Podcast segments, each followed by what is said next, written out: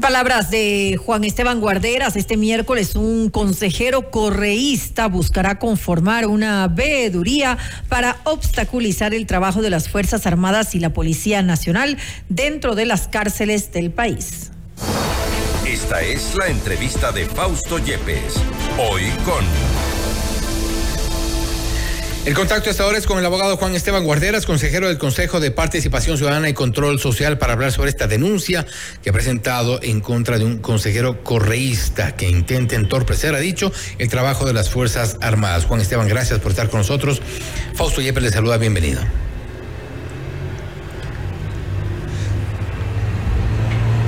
Sí, Aló, Fausto, ¿me escucha? Sí, sí, sí, le escuchamos, le escuchamos perfectamente, Juan Esteban. Estábamos eh, dando la introducción respecto de esta alerta que ha generado también a través de sus redes sociales y nos vamos a referir concretamente a esta propuesta, este, eh, este tema que ha incluido, ha pedido el consejero Augusto Verduga Sánchez, consejero de Participación Ciudadana y Control Social, sobre incluir la el tema sobre el inicio de una veeduría desde el Consejo de Participación Ciudadana como segundo punto del orden del día de la sesión eh, número 005 del 31 de enero, es decir, mañana. ¿En qué consiste esta, eh, esta propuesta? ¿Cuál es su lectura de la intención de Augusto Verduga? Bueno, mire, de hecho no es, el, el origen de la iniciativa no es de Augusto Verduga, sino que eh, para todo su público verifiquen el Twitter de Rafael Correa el 20 de enero de este mes. Es Rafael Correa quien lo pide. Entonces imagínense lo divertido. Resulta que Augusto Verduga era uno de los consejeros que se eligió en la denominada Liga Sur, promovidos por RC5, por el Partido Correísta, cosa que era totalmente ilegal porque supuestamente los consejeros del organismo tenemos que ser apartidistas. Pues bueno, no esconden mucho esa afiliación y resulta que ahora lo que Correa pidió el 20 de enero de este año, eh, Augusto Verduga lo pide para el día de mañana. ¿Y en qué consiste una veeduría? En ver las condiciones en las que se están gestionando las, las ah, cárceles. Ahora bien, mire, en este momento estamos en guerra y nosotros meter una veeduría ciudadana ahí donde está librándose una guerra con las Fuerzas Armadas, de cárceles tomadas por eh, grupos de delincuencia organizada, a mí me parece que es directamente, no es solamente proteger los derechos humanos de los, de los eh, presos, es directamente interferir en un terreno que ahorita, le soy franco, me parece que le corresponde justamente y solamente a las fuerzas y cuerpos de seguridad del Estado. Ahora, Juan Esteban, voy a dar lectura a una parte de esta eh, petición que hace Augusto Verduga para que se incluya en el orden del día de mañana. Y ahí dice eh, que tenga como objeto esta veeduría ciudadana verificar el cumplimiento de la debida separación y ubicación física de las personas privadas de la libertad según su nivel de peligrosidad y según lo establecido en su acta de clasificación inicial, tal como ordena el artículo tal del reglamento del Sistema Nacional de Rehabilitación Social. Básicamente, y un poco leyendo entre líneas, lo que quieren es información sobre los privados de la libertad, en dónde están, cuántos son, quiénes son y detalles que quizá en este momento no sea prudente acceder. Correcto, y no soy, no es solo su opinión o la mía, que no es lo más pertinente en este momento. Mire que el día de hoy, así lo comunicó el viceministro Esteban Torres diciendo que en este momento de conflicto interno armado, poner ahí a, a ciudadanos que verifiquen cómo se están gestionando las cárceles por parte de las Fuerzas Armadas lo siento, no me parece lo apropiado. No es que estemos en contra de la transparencia, estimado Fausto, es que estamos en guerra. Y no solo es eso, sino que, ¿sabe lo que a mí me toma, lo que a mí me preocupa? Mire, hay vínculos, hay vínculos enormes entre los grupos de delincuencia organizada y los partidos políticos y las organizaciones políticas, que nos impide a nosotros pensar que van a poner los grupos de delincuencia eh, organizada a vedores ciudadanos en esa veeduría para que se encarguen de evitar la, que los operativos militares sean suficientemente eficaces. Mire, con esto le, concluyo esta, esta respuesta un poco larga. Las, mientras no tengamos un país institucionalmente fuerte, esos, esas iniciativas como las veedurías ciudadanas pueden ser totalmente tomadas por miembros cercanos a los grupos de delincuencia organizada para buscar socavar, para, para buscar menoscabar las iniciativas que está llevando a cabo eh, las fuerzas y cuerpos de seguridad del Estado. Gravísimo. Ahora, este, Verduga también tiene de alguna forma una dinámica similar a la que en su momento tuvo Allen Berbera y me refiero a esta intención de vía veedurías o a través de estas eh, de esta creación de veedurías hacer ciertos eh, suerte, una suerte de señalamientos a cosas que están en contra de sus eh, de sus de su ideología de sus de sus consignas. ¿Esto tiene alguna relación? Por supuesto. Mire, eh, su pregunta es muy pertinente y usted la formula muy bien. Y yo lo que puedo hacer es darle algunos datos para que hagamos una cronología, identifiquemos cuáles son los intereses que defiende el verduga. Mire, no es, no es que somos tontos. Hubo abiertamente una campaña de un partido político junto con eh, Allen Verdera, eh, Augusto Verduga, Yadira Saltos y otros miembros y, otros miembros de la llamada Liga Azul. Y Allen Verdera, junto con el apoyo del consejero Verduga, lo primero que llegaron es, primero, irse en contra de una de las archienemigas del correísmo, ¿quién? La fiscal Diana Salazar. como Con una supuesta copia de tesis que nunca se demostró. Dos, irse en contra del otro archienemigo del correísmo, que fue quién? Julio César Trujillo, que desde CPCS desmontó las estructuras correístas. Entonces, luego de que el señor Allen Verdera se haya ido, porque fue destituido, el señor Verduga mantiene una agenda similar, que es que es defender lo que, se, lo que busca, no el pueblo ecuatoriano, sino directamente una persona, Rafael Correa Delgado. Tanto es así que yo invito a que su público se meta al Twitter a ver el Twitter de Rafael Correa el 20 de enero de este mes y resulta que él es el que pide la veeduría. Entonces, qué coincidencia tan loca, obviamente estoy siendo sarcástico, que lo que pide Rafael Correa se instrumentaliza a través de Augusto Verduga, que era el compinche, el colega, el coteja de, de Allen en la gestión, que también estuvo claramente con una agenda pro-correísta y no en pro de los intereses del país. Ahora, Juan Esteban, una vez que se hizo pública esta alerta, han reaccionado varios eh, sectores, eh, líderes de opinión y también han reaccionado otros consejeros, entre ellos eh, Michelle Calvache. Y Augusto Verduga en su cuenta de X dice, mire, señalando y, colocando también los, los, los posteos de quienes he referido, y dice, miren quienes se oponen a fiscalizar la ubicación que tuvieron los reos en el SNAI de Moreno y Lazo cuando se repartieron los pabellones por cada grupo de delincuencia organizada. Nadie va a entrar a la cárcel a entorpecer nada, dice. Se trataría de una fiscalización documental y los trata de impresentables. Eso le incluye a usted, Juan Esteban. Eh, él habla ya de fiscalizar y creo que de a poco se, se muestra un poco la intención, saber quién está y dónde.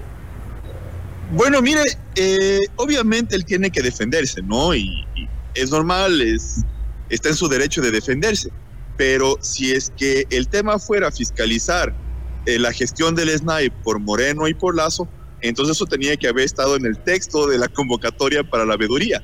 Y no hay esa precisión temporal, no hay en la convocatoria de él no hay. Entonces, Así es, y por eso había dado yo lectura justamente a esto, porque en la convocatoria o en el pedido de convocatoria habla respecto de, de eso, no habla de en qué momento, dice, eh, incluso dice, eh, bajo ningún concepto implicará la intromisión de la veeduría en ejecución de los decretos 110 o 111, pero si la veeduría es hoy, algo tendrán que hacer eh, respecto a lo que ocurre en las cárceles. Es decir, ustedes lo, lo han interpretado de este intento por entorpecer o boicotear el trabajo de las Fuerzas Armadas.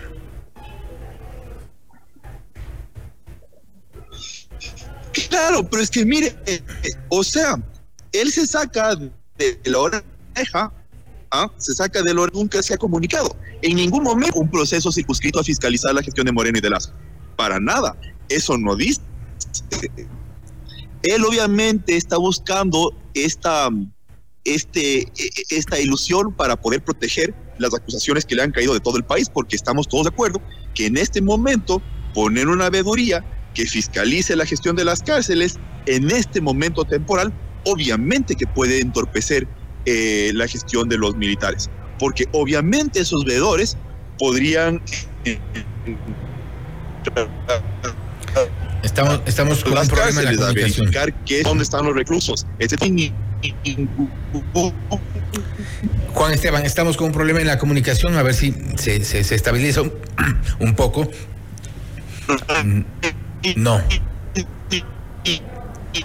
No, en este momento no, no podemos eh, comunicarnos, está eh, poco estable la, la, comunicación. En todo caso, estamos en diálogo con Juan Esteban Guarderas, consejero de Participación Ciudadana y Control Social, hablando sobre esta denuncia que el consejero correísta, dicho eh, Guarderas, intenta entorpecer el trabajo de las Fuerzas Armadas. Se refiere a Augusto Verduga, quien ha pedido la inclusión de un tema en el orden del día de la sesión ordinaria de este miércoles 31 de enero del 2024 y tiene que ver con eh, verificar el cumplimiento de la debida separación, ubicación física de personas privadas de la libertad a nivel nacional. Lo ha interpretado como un intento de boicotear el trabajo de las Fuerzas Armadas. Juan Esteban, escuchamos ahí.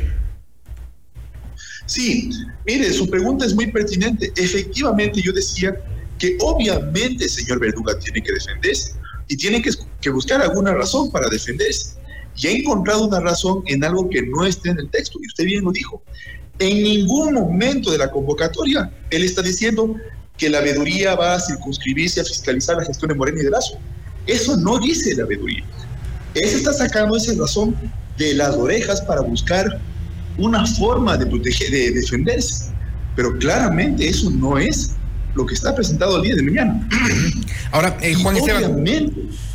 Sí, vamos a, a, escuchar una, eh, un extracto de lo que ha dicho Verduga precisamente sobre esta reacción que ha salido en contra de su propuesta de incluir en el orden del día. Escuchemos a Verduga y enseguida lo comentamos.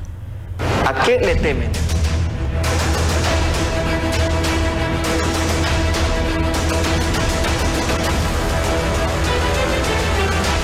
Me llama poderosamente la atención la campaña que por estas horas impulsan ciertos consejeros y ciertos actores mediáticos respecto a la moción que este servidor va a presentar el día de mañana.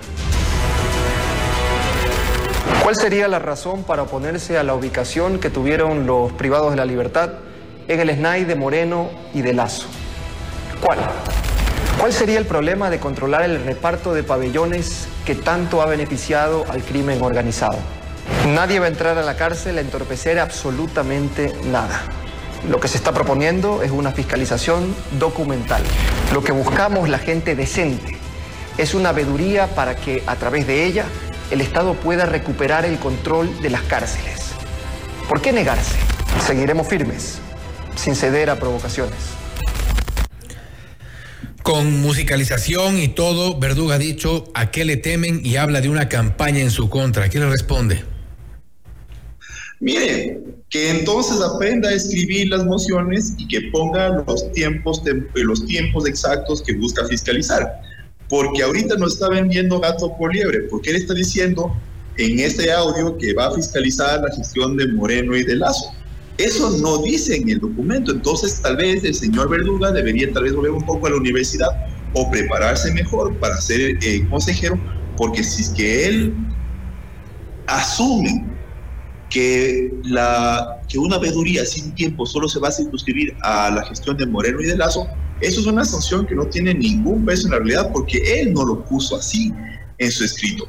Y obviamente que se puede entorpecer la gestión de las Fuerzas Armadas si es que ni siquiera sabemos qué tipo de individuos van a componer la veeduría. ¿Qué impide que sea el primo del tío, del tío, del compañero de Fito el que integre la veeduría? Y que luego desde esa veeduría intente reclamar al Estado responsabilidad por la gestión que esté haciendo las Fuerzas Armadas ahorita. Es decir, en, en ningún momento de la propuesta del señor Verduga se han establecido mecanismos para impedir que esa veeduría sea tomada en control, tomada control por parte de miembros eh, cercanos a los grupos de delincuencia organizada. Entonces, mire, con esto termino. Francamente, tiene este hombre que buscar una forma de protegerse. Y yo creo que la forma de protegerse correcto hubiera sido quitando la moción, pero él no lo ha hecho. Y no lo ha hecho, ¿sabe por qué? Porque esa es una orden que le dio su jefe, que es Rafael Correa, a través de Twitter el 20 de febrero. Entonces, en vez de retirar, lo que busca es un artificio. ¿Cuál artificio? Decir que eso no es para Moreno y para Lazo. Bueno, si eso no dicen los documentos que él ha presentado, él no está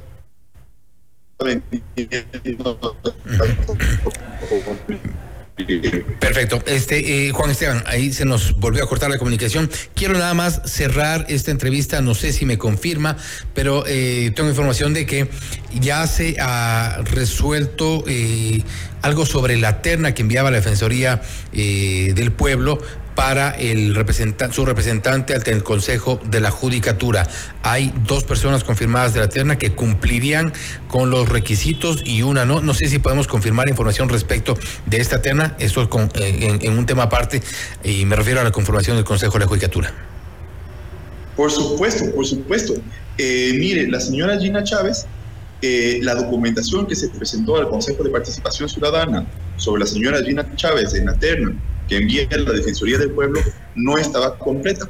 Entonces hoy día nosotros hemos resuelto devolver el expediente, devolver la terna a la Defensoría de, Pública para que ellos completen eh, ese expediente y vuelvan a enviar. Entonces ahí lo que puede hacer es, la Defensoría Pública puede hacer una de dos cosas. Uno, o cambia de persona que propone en la terna, es decir, no le pone a Gina Chávez, sino pone a alguien más, con todos los documentos completos o completa la documentación de la señora Gina Chávez. Pero efectivamente eh, tenemos un informe que determinó que el expediente de la señora Gina Chávez estaba incompleta, por lo tanto nosotros no podemos tratar esa terna. Y permanecen en la terna, entonces me refiero a los nombres de Nuria Butiñá y Merck Benavides. En todo caso, queda, eh, le han regresado la terna a la Defensoría Pública y esto está todavía veremos la designación del representante ante el Consejo de la Judicatura. Sí, pero bueno, esperemos, usemos los dedos de que sean diligentes en la Defensoría Pública para que completen la documentación necesaria y nosotros vamos a tratarlo con la mayor diligencia posible. Nosotros queremos que este Consejo de Participación Ciudadana eh, pague las deudas que tiene con el Estado ecuatoriano de no Perfecto. Perfecto, Juan Esteban. Eh, se nos vuelve a, interrumpir la comunicación. En todo caso, le agradecemos mucho por haber estado con nosotros. Eh, esperamos ver los resultados de lo que ocurra mañana en la sesión del Consejo de Participación Ciudadana y Control Social respecto de la intención de crear esta veeduría. Daremos seguimiento y estaremos también con las reacciones a propósito de este tema. Nuevamente, gracias por haber estado con nosotros. Ojalá pronto podamos estar en, persona y así no sufrir a veces los, los problemas de las telecomunicaciones. Mucho mejor, le comprometemos así para la próxima. Gracias, ha sido el abogado Juan Esteban Guarderas, consejero del Consejo de Participación Ciudadana y Control Social, hablando sobre esta advertencia que ha hecho de la intención de crear una veeduría desde el Consejo de Participación Ciudadana para eh, verificar la eh, población carcelaria, tal como se lo había propuesto para verificar el cumplimiento de la debida separación y ubicación física de las personas privadas de la libertad. Ha dicho que Augusto Verduga pretende boicotear el trabajo de las Fuerzas Armadas en las cárceles. Esto es Notimundo Estelar, siempre bien informados.